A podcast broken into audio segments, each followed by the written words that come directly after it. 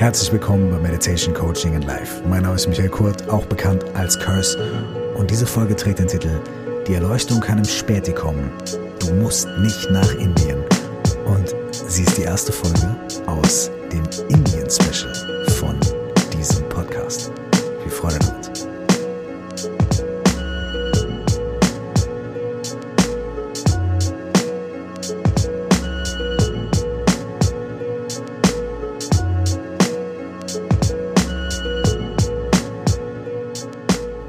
Herzlich willkommen euch allen nochmal hier bei Meditation Coaching and Life. Ich melde mich tatsächlich mehr oder weniger live aus Indien. Ich bin gerade in New Delhi, der Hauptstadt von Indien.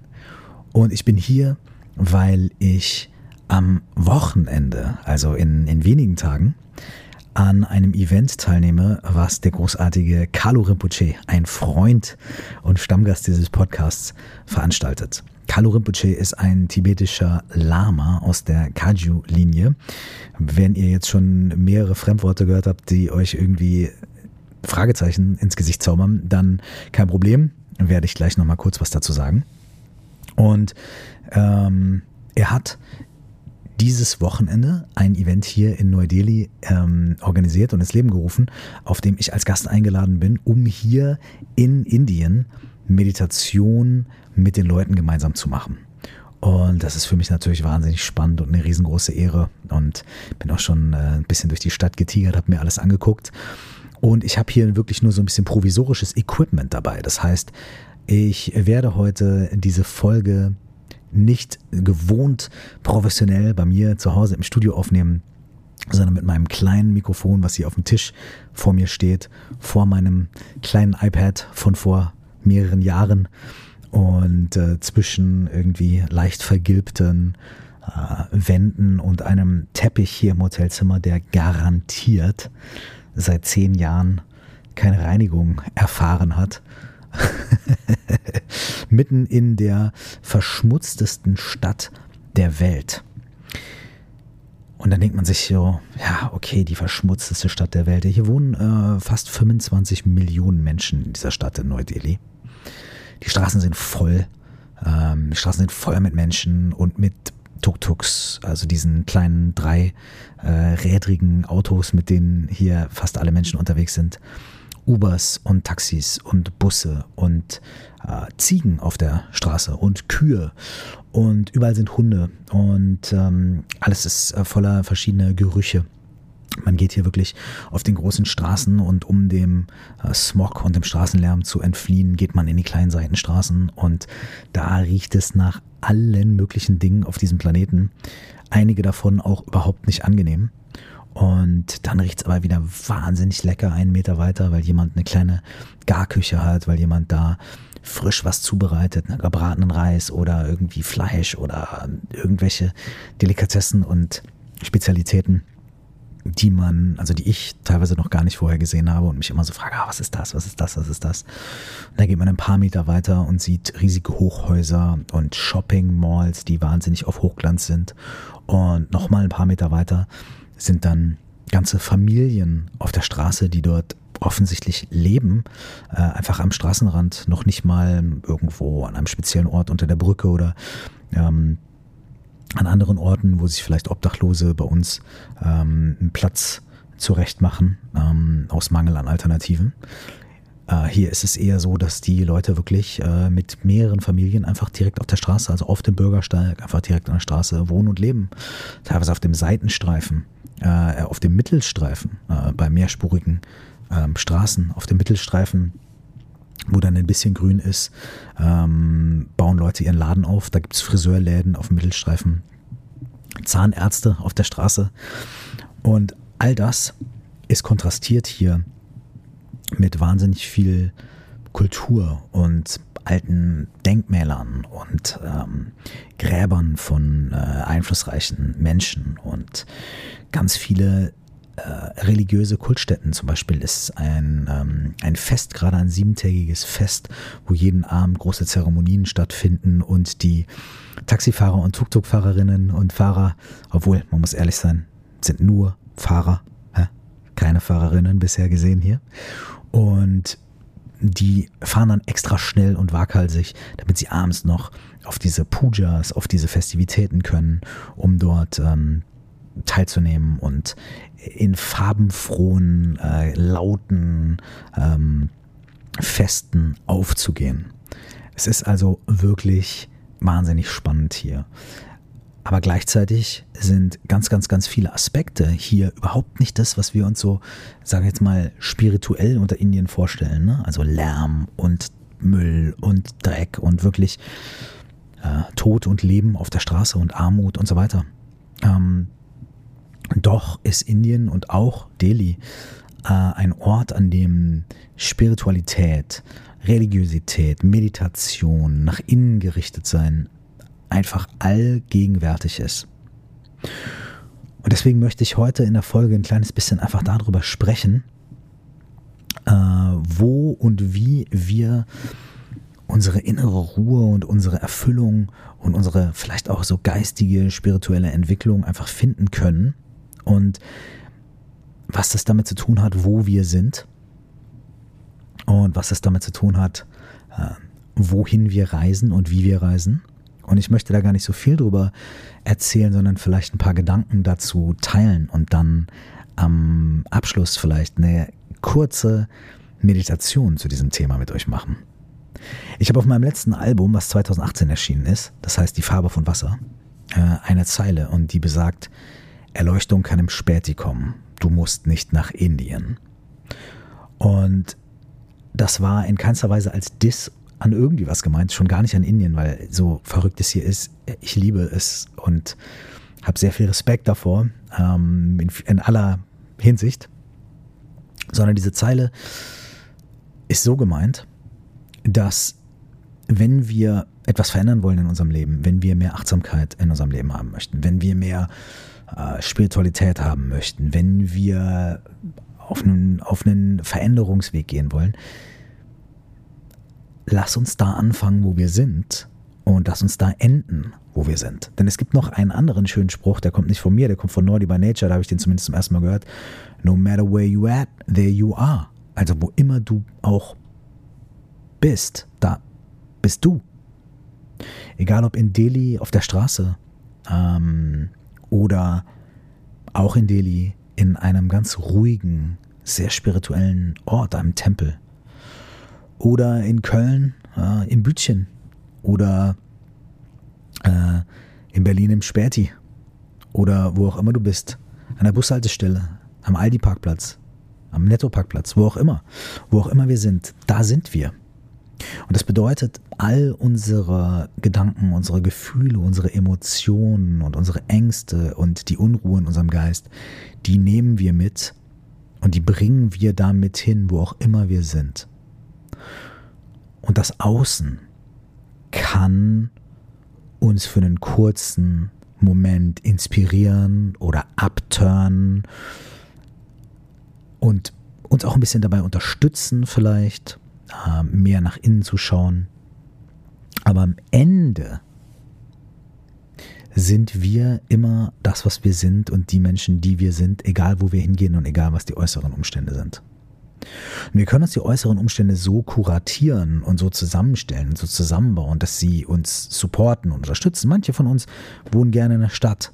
Und wenn wir die Möglichkeit haben, in die Stadt zu ziehen und uns da wohler fühlen, ey, super, let's do it. Manche von uns wohnen lieber auf dem Land und das darf sich dann auch verändern. Ich wollte früher mal in der Stadt wohnen, jetzt mittlerweile habe ich ein bisschen mehr Bock, so auch ein bisschen mehr Natur um mich herum zu haben. Es darf sich verändern, es wird sich verändern. Manchmal will man mit bestimmten Menschen zusammen sein, manchmal nicht.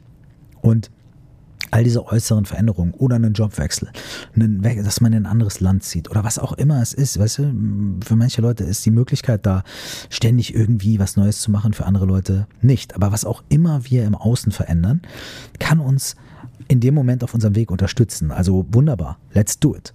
Ja?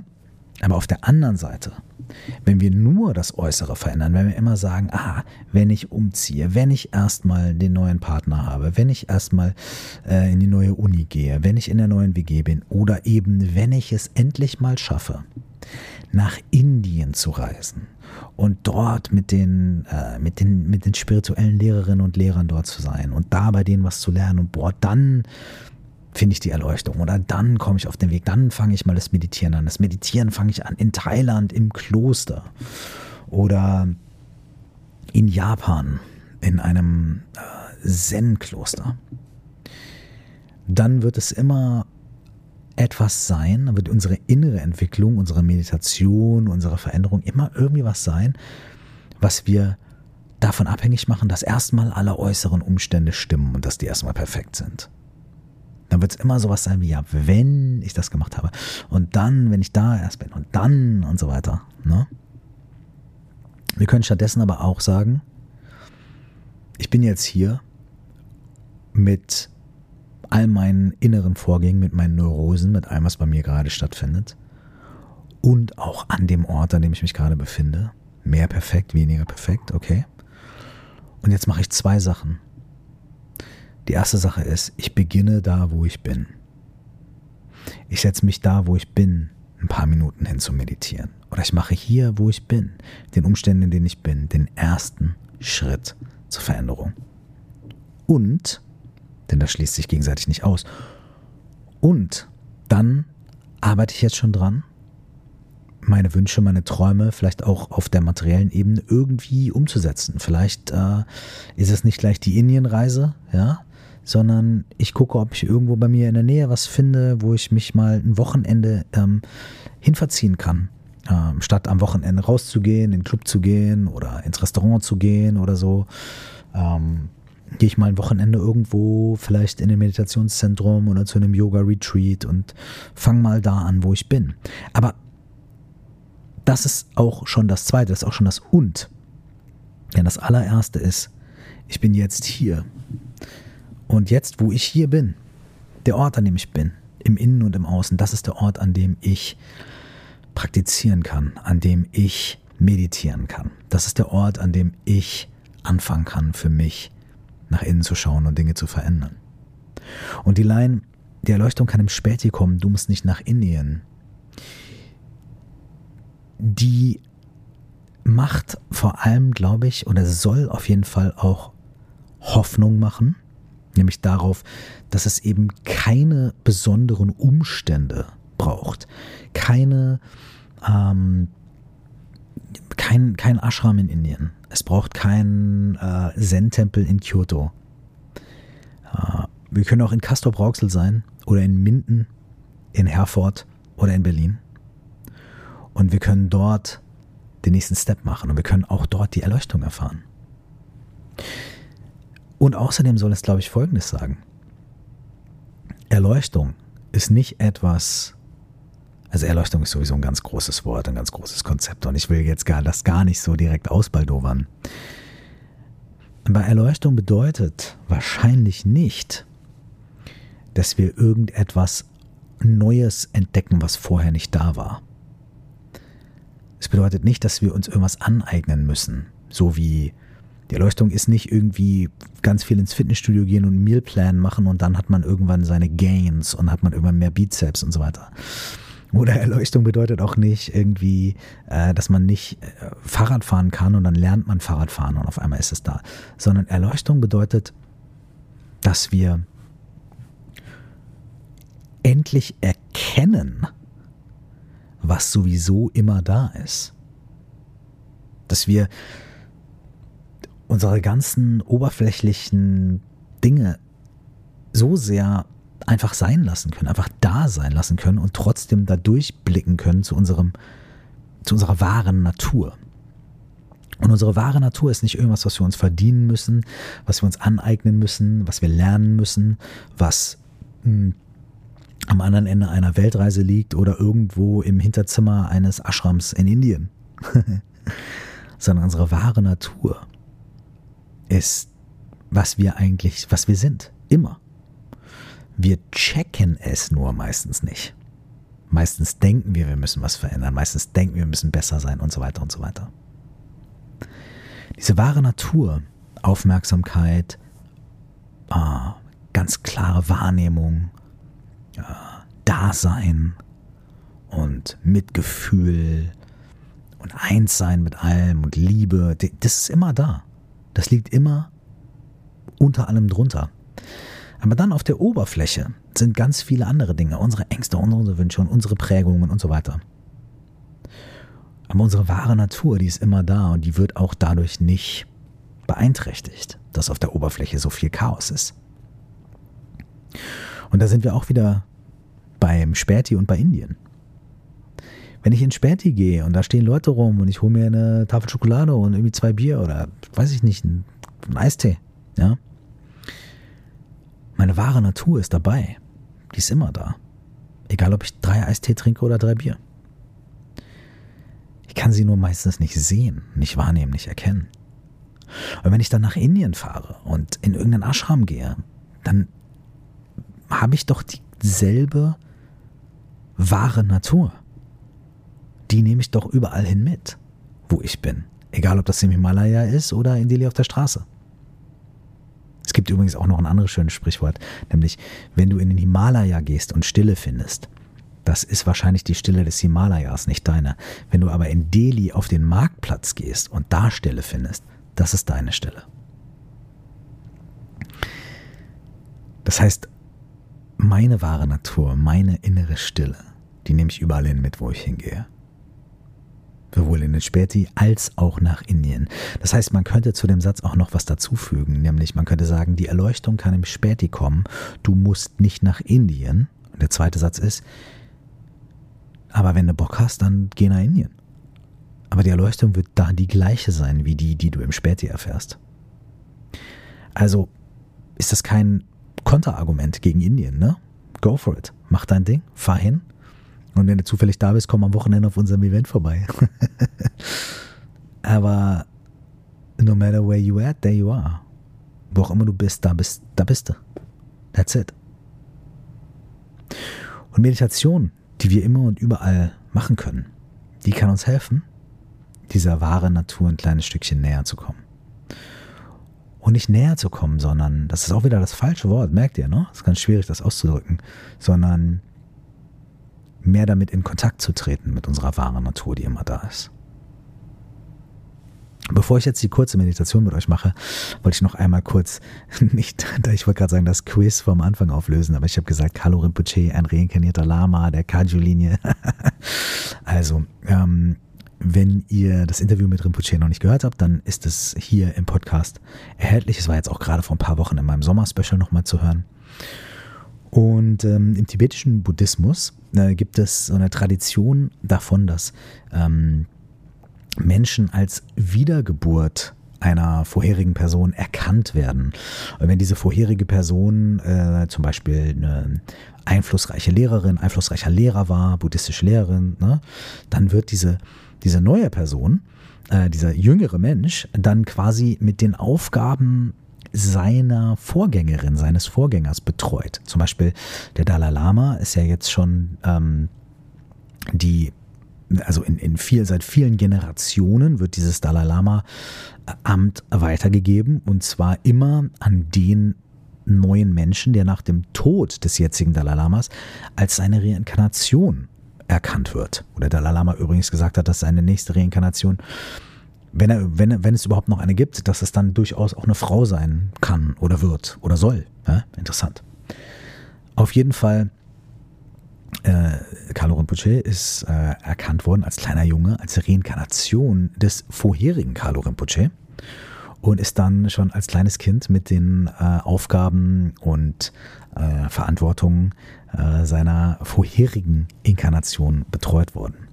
Carlo Rinpoche hat viele Jahre jetzt in Deutschland gelebt, ich glaube vier Jahre, drei Jahre, vier Jahre, hauptsächlich während der Pandemie.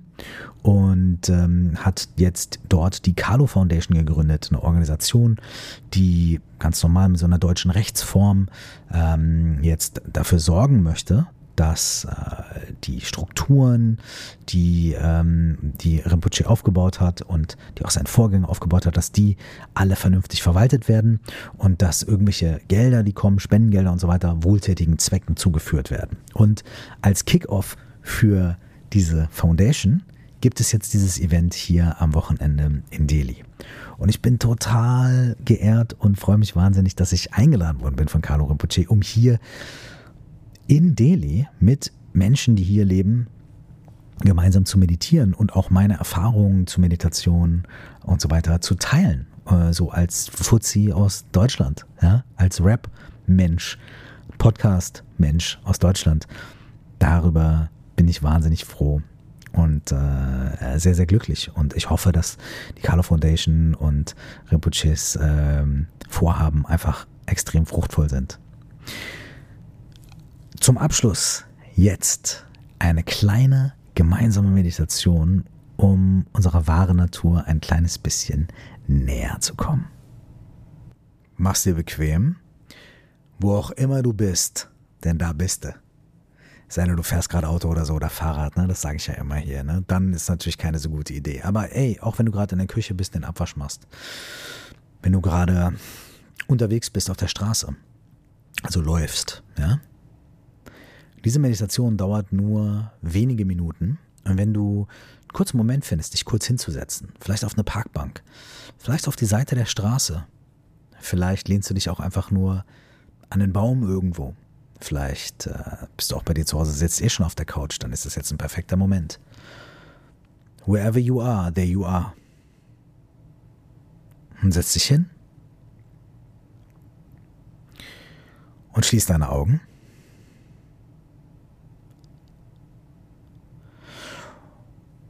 Und jetzt sitzt du einfach da.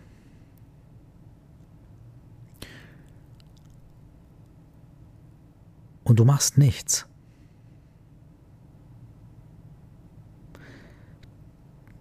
Du musst nicht auf eine spezielle Art und Weise atmen. Du musst keine besonderen Gedanken haben. Du musst dich auf nichts konzentrieren. Du musst nichts tun, nichts ausüben, nichts besser machen, nichts langsamer machen, nichts schneller machen. Für ein paar Momente nimm einfach mal wahr, wie es gerade ist, du zu sein. Mit deinem Körper, deinem Geist, deinen Gedanken, deinen Erinnerungen. Vielleicht ist wahnsinnig viel los in deinem Kopf dann nimm das einfach mal wahr, lass das einfach mal da sein und nimm mal wahr, oh wow, okay, da ist wahnsinnig viel los. Oh, da kommen die Gedanken und dann gehen die dahin. Vielleicht sitzt du gerade bequem oder unbequem, nimm das einfach mal wahr. Wie fühlt es sich gerade an, du zu sein?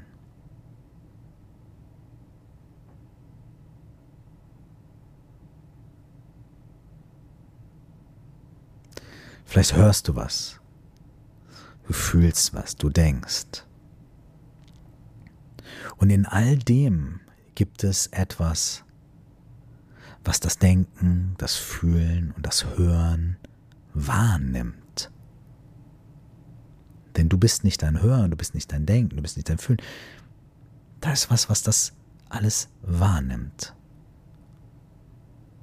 Kannst du das erkennen? Kannst du das wahrnehmen?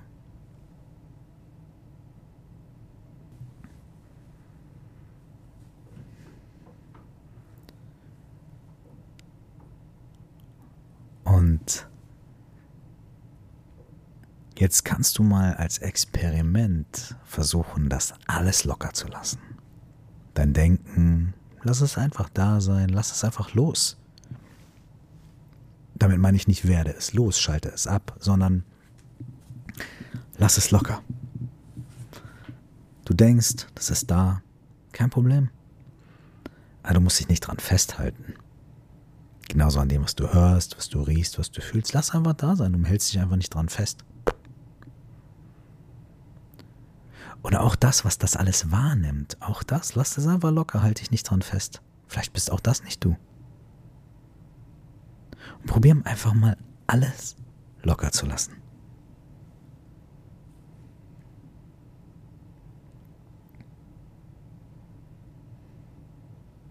Bist du immer noch da?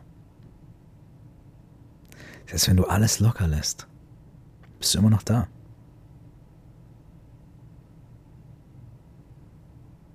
Selbst wenn du mit nichts identifiziert bist, was bei dir vor sich geht, bist du immer noch da. Und es gibt kein Problem, es gibt keinen Konflikt. Da ist einfach Wahrnehmen, ein Wahrnehmen von allem, klar und hell und leuchtend.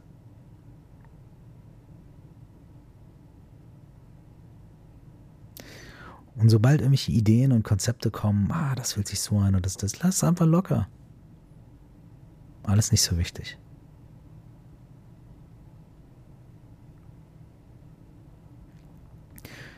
Und nutz den Moment, um dich genau da drin einfach auszuruhen, in einem ultimativen Lockerlassen.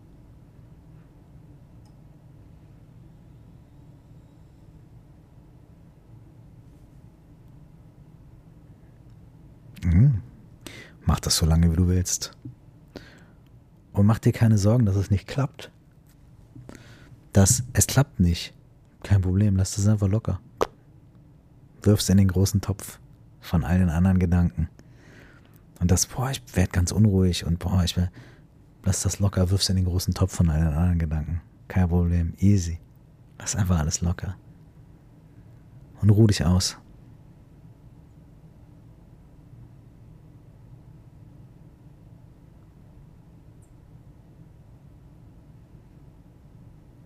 Okay. Vielen Dank, dass du diese Gedanken, diese Meditation und diesen Moment mit mir geteilt hast. Ich schicke dir viel Inspiration aus Indien, von meiner wahren Natur zu deiner wahren Natur.